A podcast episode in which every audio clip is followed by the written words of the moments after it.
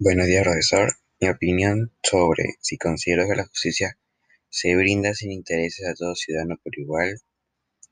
Me parece a mí que la justicia en sí a- no, no, no a todos los ciudadanos se le da por igual,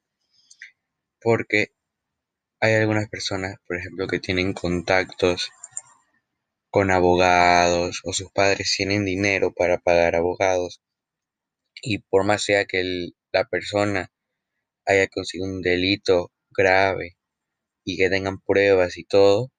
va a salir libre por todos los contactos y dinero que, que tiene la persona. En cambio, una persona pobre que no tiene